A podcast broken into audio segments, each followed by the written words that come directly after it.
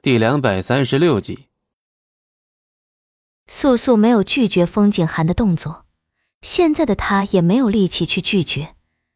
她任风景寒抱着她，过了很久，她再次困了。她感觉到风景寒轻轻放开她，感到他替她将被捏好。素素知道风景寒做了什么。他衣襟上的茯苓草粉的味道，一如以前在红颜林时的一样。他用这种方法来让他免去梦魇的折磨，让他安稳的睡一个好觉。他还是有意识的，他知道风景寒在他额上轻轻印下了一个吻，也知道他在他床前迟迟不曾离去，注视着他，仿佛是要弥补过去七年的决绝无情。可是，他不再爱他了。他于他而言不过只是一个同病相怜的人，而他却不肯再放过他。素素眼角滑下一行泪，风景寒所见，身躯深深的一怔。他和他走到了这一步，错的人只有他。寒夜深深，他终是离开了他，吹灭房中灯火。风景寒虽离开了房间，却未离开素素的居所。他站在海棠树下，花瓣稀稀落落，而他的衣襟却未染上丝毫，一如那日在雪地中一样。他总是这般干干净净，不去沾染他不愿之物。不知不觉间，泥烟已然出现在他身后。这一幕很安静，直到泥烟首先出声打破沉静。他知道了。负手而立的风景寒并没有太大的反应。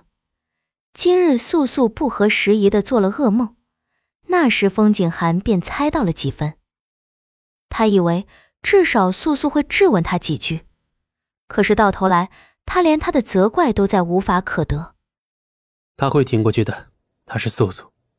风景寒低沉又忧伤的声音在漫天飞舞的海棠花中响起，只是这后半句说的连他自己都无法相信。他是素素。所以一定不会死，这是风景寒长久以来对自己灌输的思想。可是今日他所见到的素素依旧坚强的与命运对抗着，可是他的心底却是想牢牢的将他挡在身后。倪烟暗自在心做了个深呼吸，抬头看向星光暗淡的夜空，开口：“巫师，你可还记得在红岩林的时候？”我擅自将灵力给了他，那时你说的话可还记得？风景寒心中苦笑，他记得，记得无比清楚。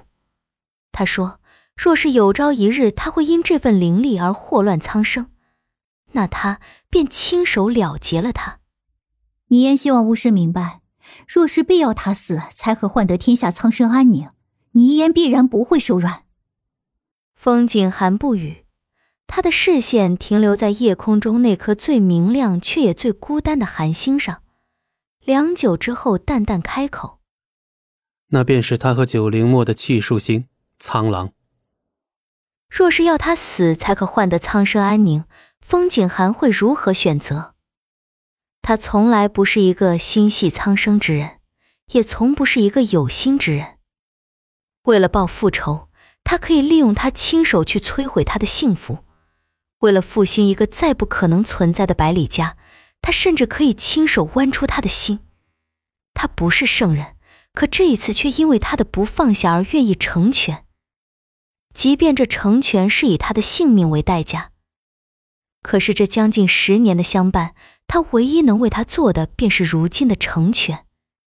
那颗如今在天上最为明亮的苍狼星，便暗示着九灵墨和他此刻此时的灵力。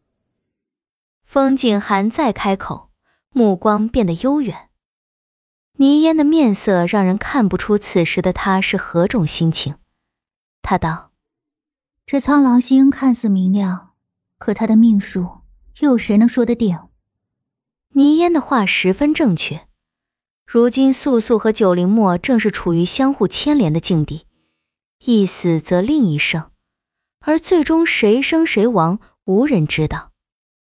九灵墨有强大的灵力作为后盾，而素素有的只是自身的意念。本集播讲完毕，感谢您的收听，我们精彩继续。